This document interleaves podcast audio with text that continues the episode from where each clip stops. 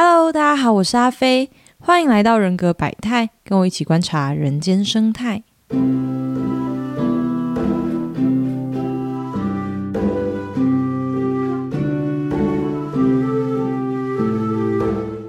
今天呢是十二月二十七号晚上十点十一分，又是一个压线录节目的节奏。那上架时间是十二月二十八号嘛，就是明天。所以呢，今天这集也会是我们今年的最后一集节目，就提前祝大家元旦快乐啦！那我还没有要做年度回顾，对，因为我们节目是要满一岁了啦。啊，不过我是一个比较老派的人，就是我的新年是农农历新年，所以我们大概那个时候再来 再来做做年度回顾这样子。今天之前的两集都是成大部分系教授的访谈嘛，就是我们跟系学会的那个合作节目。所以我其实也很久没有自己录节目了啦，然后也好久没有把把理论搬出来讲了。我们今天会把八维认知功能的最后一块拼图补上去，然后到此为止，我觉得 MBTI 入门的知识体系大致上就建立起来了。就是四个字母分别是什么意思，然后它们比较底层的代表的含义是什么，然后跟八个认知功能分别是什么。所以，我们之后延伸出去谈的议题啊，什么恋爱啊、学习啊、工作啊、合作啊，巴拉巴拉之类的，这些都会用到我们前面讲的四个字母跟八个认知功能啊。不过没有期末考啦，对 我们这种没有考试哈，我我才有期末考，我才有期末考。不过我觉得前面两集就是那两集不分析教授的访谈，多少有一点可惜的，应该是因为在访谈教授这个过程中。不是每个教授都喜欢 MBTI，所以呃比较难跟我平常自己私底下在帮朋友们分析他们的 MBTI 的时候，那种直接摊开来讲，或者是讲比较深、比较全面的角度去讨论这个人，会有一点不能够这样做。我们比较难这样子去讨论老师他们之前走过的路啊，或者他们现在的样子，那多少就会有点可惜吧。所以这应该是算是我还在摸索，说要怎么样去平衡不同的内容，然后用什么样的方式去切入，比较不会引起大家的反弹。就不管是呃想听 MBTI 的人听的不够多，还是教授不喜欢被用 MBTI 来聊，那那我们拉回来讲八维。我们今天呢要来讲最后一个认知功能——外情感官 S E。那为什么 S 一是留到最后一个呢？这其实是有一点刻意安排的，但不是说我为了要做什么事情，所以刻意安排 S 一在最后一个。刚好相反的是，是我刻意安排，有点想要逃避录 S 一的这一集，因为我自己是 ESFP 嘛，至少到目前为止都是。那 S 一是 ESFP 的主导功能，就是外情感官是我的主导功能，所以我一直很怕。我会把自己的经验投射到 S E 的这个认知功能上，然后我都用我自己的经验去验证，那就会有一点偏颇。而且在讨论 M B T I 的这个圈子里面，呃，S P 的人就是有使用 S E 功能的人，本来就已经比较少了，还外向就是要 E S 叉 P 就又更少，很稀有。所以，呃，我身边就几乎没有这样子的样本。可以让我去参照一个跟我不一样的人，但他也是以 S E 功能作为主导的，所以我一直很怕说我在聊自己的时候会太偏颇，然后就是把它推推推推推推推，好啦，现在又一路推到年底，拖到最后，丑媳妇还是要见公婆嘛，所以我们就是要来聊这个东西这样子。那怕大家中间一个月都在听访谈后，我们就来复习一下 M B T I 理论的一些内容。而如果你已经很熟了，你就觉得哦很烦的时候，每一集都在复习这同样东西，你就自己快转转掉。好，荣格八维它分成就是那八种认知功能呢，分成判断功能跟感知功能，就是 judging 跟 perceiving。那 judging 判断的功能，简单来理解就是你在做出决定的时候比较在乎的是什么。F 一的外倾情感在乎的是团体的和谐。那如果是 F I。内倾情感的话，就是比较在乎的是自己的价值观。那如果是 T 一外倾思考，就会注重就是目标导向，然后希望有效率的去完成。那如果是 T I 内倾思考的话，就会注重逻辑的合理性跟精确度。这是 Judging 前四个 Judging。而 perceiving 感知的功能就是拿来接收资讯，或者说比较信赖用哪一种方式获得的资讯。第一个 NI 内情知觉，那它就是透过接收潜意识的资讯来总结未来发展的规律，而 NE 外情知觉就比较是专注在新的可能性、新的灵感、新的想法。那 SI 内情感官。信赖的就是自己大脑里面的那个强大的资料库，有关于过去经验的所有的经验累积起来的那个图书馆。我们今天要聊的 S 一外情感官，就是 Extroversion Sensing，它也是认知功能的一种，它会出现在 x S x P 的优势功能。那特别是 ESFP 跟 ESTP 哦，这是他们的主导功能，就是我们所谓的第一功能。那同时，这个 S E 外情感官。也会是 NJ 类型的人，他们的劣势功能就是有，但是比较不会用，或者是会用在比较负面的地方。S E 他最喜欢的就是接收当下此时此刻来自感官的讯息。这里圈出两个关键字，一个是此时此刻，一个是感官。这两个是 S 一跟另外三种 perceiving 的功能之间一个很大的差别。大家可能会有一个。疑惑是我们刚刚说的是此时此刻跟感官嘛？可是用感官接收资讯，不是每个人都一定要这样做吗？就是我们谁不是用感官在接收此时此刻的环境资讯？我们随时都在看嘛，随时都在听，随时都在闻东西。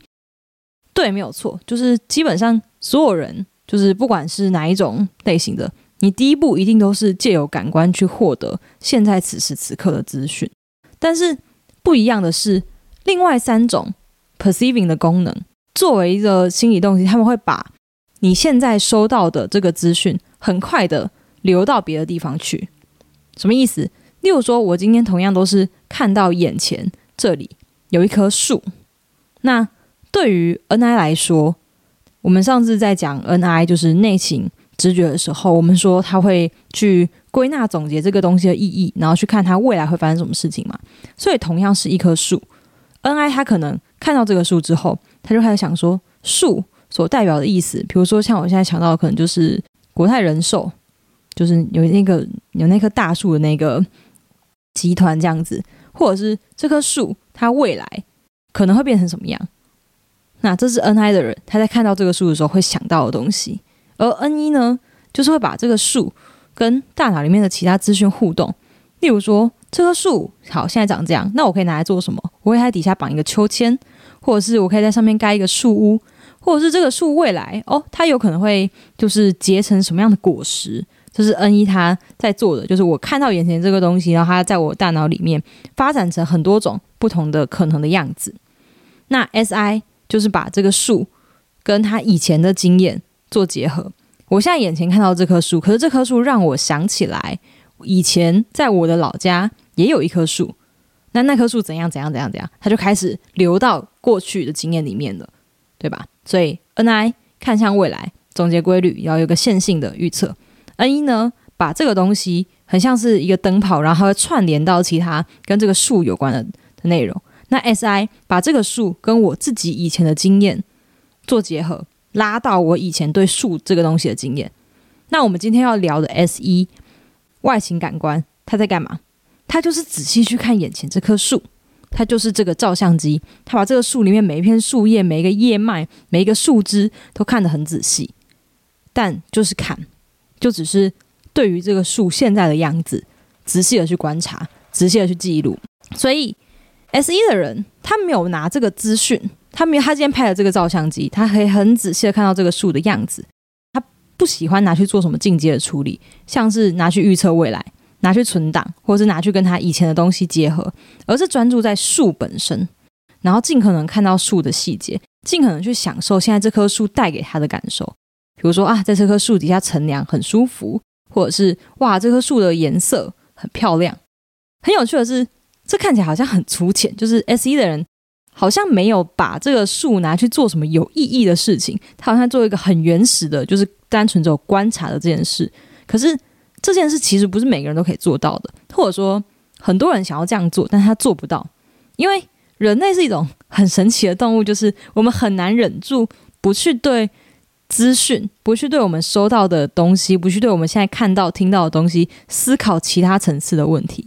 我们很喜欢问这个东西的意义是什么，或者是这个东西的用途是什么，这个东西过去是什么，现在怎么样，未来会怎么样？我们很喜欢去问这些看起来有在思考、看起来比较深刻的不同层次的那东西，可是。不一定每个人都可以专注在眼前的这个事物，不去批判它，不去加工，不去想象，只是单纯的因为享受这个当下而停在这里。那这种享受当下停在这里，不去追问未来，不去追问过去，就是现在，就是 S E 在做的事情。啊，不过我们这边还是要老生常谈一下，就是这个东西在我们节目里面讲很多次了哈，就是我们今天在介绍的 S E 的这个认知功能啊，说的是纯粹的这个功能。而不是有 S E 认知功能的人，这个认知功能跟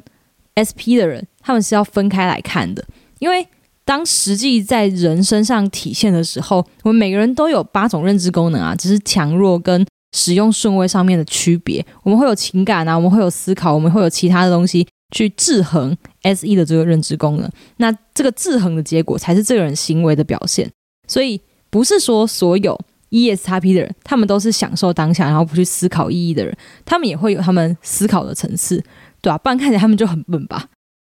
那当然，就是说是这样说啊。但 S 一呢，或者说 E S X P 他们呢，还是很懂得享受当下。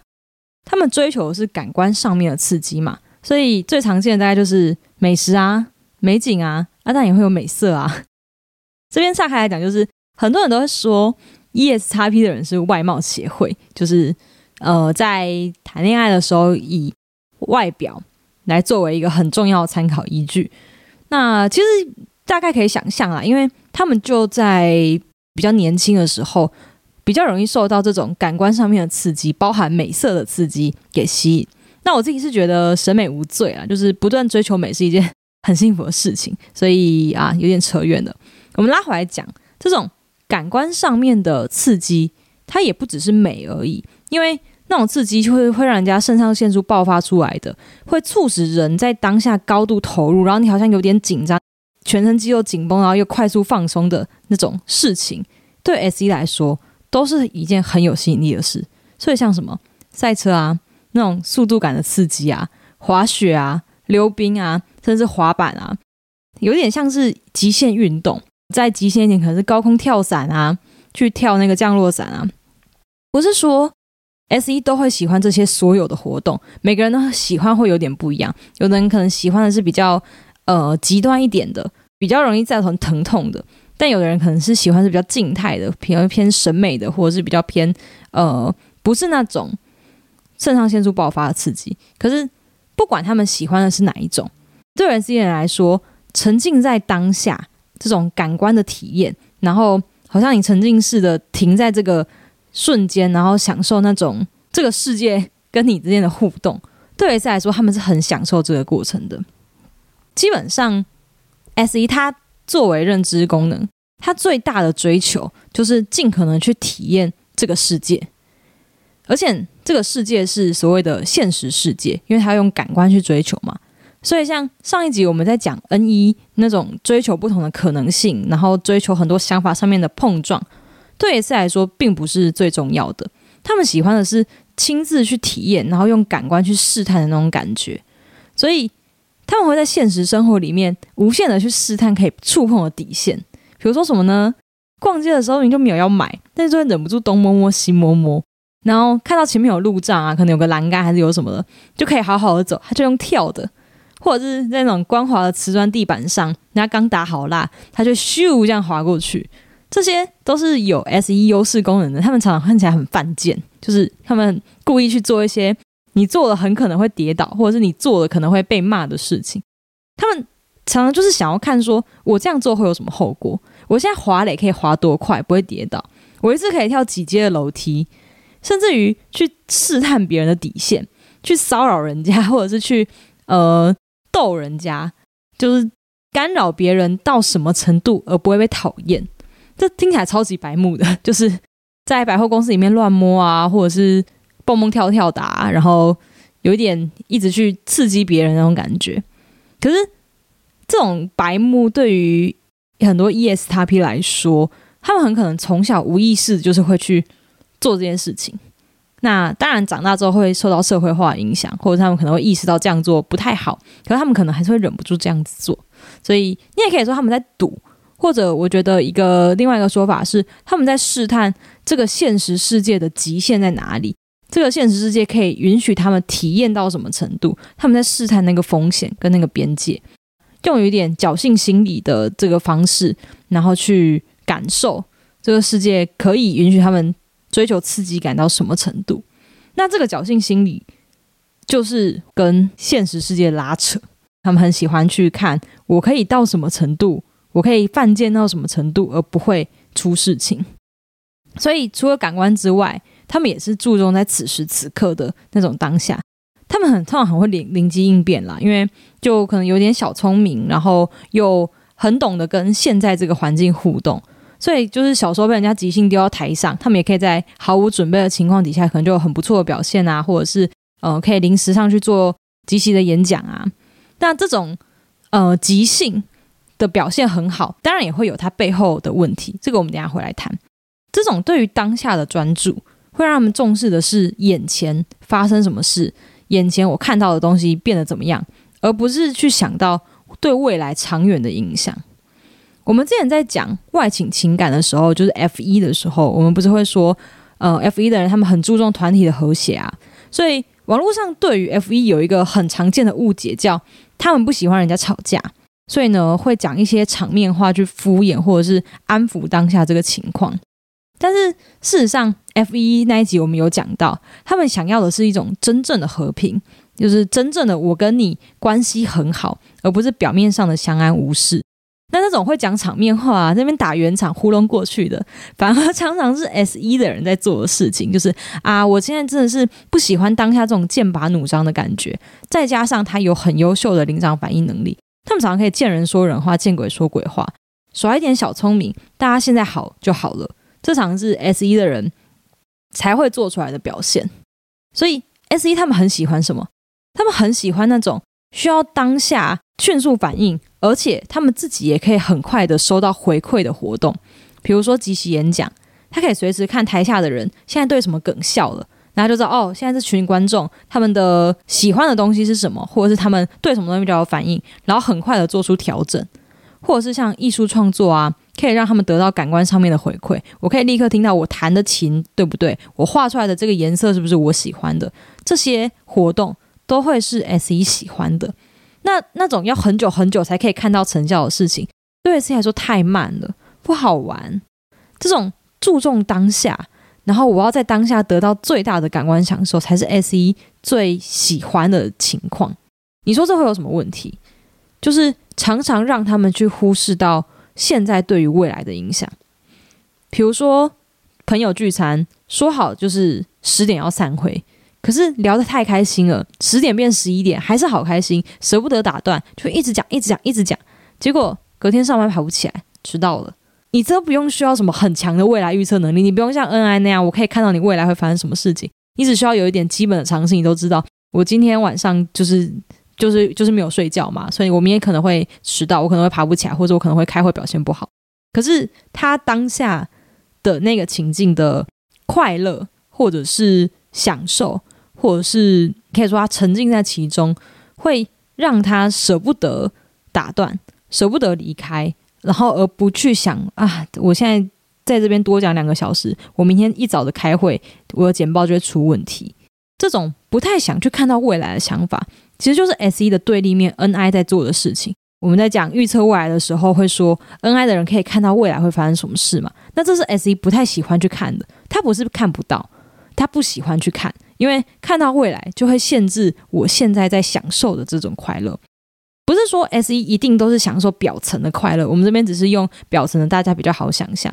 这也会发生在，比如说我要学一个现在很快就可以看到成果的活动，还是我要学一个我可能要练五年、十年我才可以看到成效的活动。对于 S 一来说，五年、十年太久了，我不喜欢。我喜欢我现在可能一两个礼拜，我就可以拿到。简单的小小的成就感，这才是 S E 会喜欢的东西。这种东西会怎么样？会造成 S E 在未来后悔，后悔什么？后悔以前的自己怎么没有帮未来做准备啊？为什么你不选那个要累积五年、十年的东西？那过了五年、十年之后，你就会发现别人都会了，可是你不会。所以这种不想去面对太遥远、太虚幻的未来，然后只看当下的思考方式，会进一步导致 S E 怎样？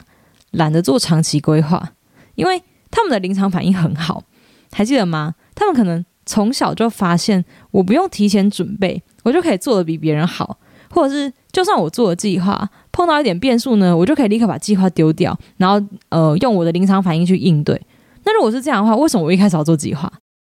可是随着长大，我们要面对的东西会越来越困难，就变得不是什么都可以靠灵机一面带过去的时候，S 一就会陷入焦虑。就是啊，天哪！我以前为什么都没有帮现在的我做准备，或者是我要也要怎么定心下来，我才可以专注在我现在要做的事情上？那这种怎么定心，然后怎么样专注，怎么样不要被外界的事物影响，不要有只鸟飞过去你就被它吸引，然后你可以找到一点你自己未来的方向，做一点点规划，并且投入那种长期的努力，其实就是 S 一主导功能的人他们一辈子要去练习的事情，要去对抗的事情。